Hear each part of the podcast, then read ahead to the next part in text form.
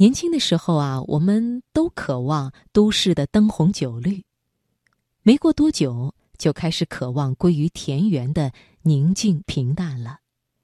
但是在喧嚣的世界里，就算是逃到深山，我们真的会感到平静吗？再是恬淡平和的人，也难免有心里长草的时候。汪曾祺先生说。为静，才能关照万物，对于人间生活充满盎然的兴致。好，最后就送给你汪曾祺的散文《无事此静坐》。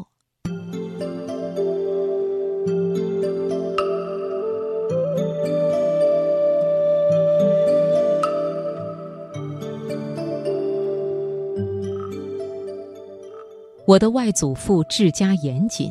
他家的房屋都收拾得很清爽，窗明几净。他有几间空房，檐外有几棵梧桐，室内木榻、七桌、藤椅。这是他待客的地方，但是他的客人很少，难得有人来。这几间房子是朝北的，夏天很凉快。南墙挂着一条横幅，写着五个正楷大字：“无事。”此静坐，我很欣赏这五个字的意思。稍大后，知道这是苏东坡的诗。下面的一句是“一日当两日”。事实上，外祖父也很少到这里来，倒是我常常拿了一本闲书，悄悄走进去，坐下来一看半天。看起来，我小小年纪就已经有一点隐逸之气了。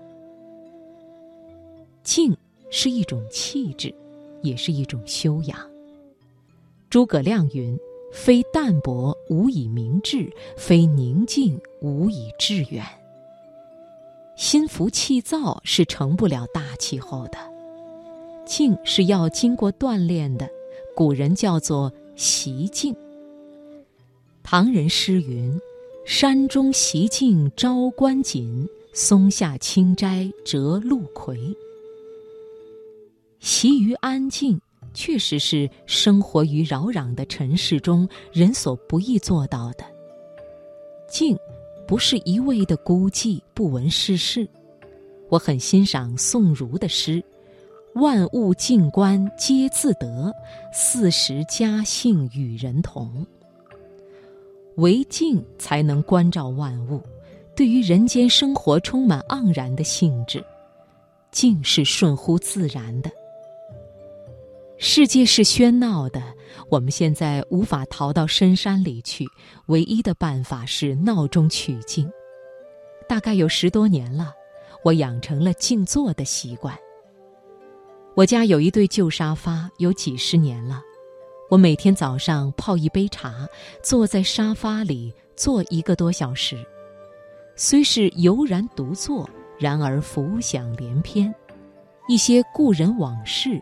一些声音，一些颜色，一些语言，一些细节，会逐渐在我的眼前清晰起来，生动起来。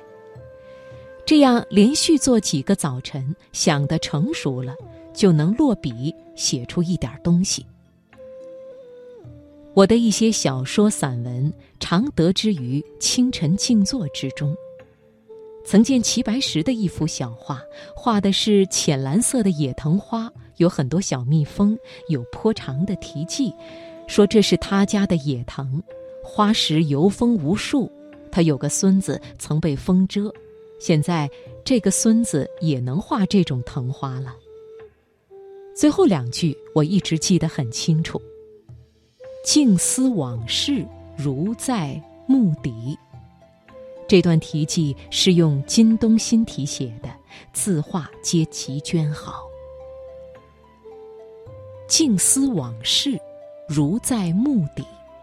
我觉得这是最好的创作心理状态，就是下笔的时候，也最好心里很平静。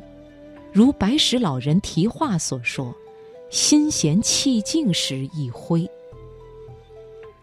我是个比较恬淡平和的人。但有时也不免浮躁，最近就有点如我家乡话所说的心里长草。我希望大家都能安安静静坐下来，想一点事，读一点书，写一点文章。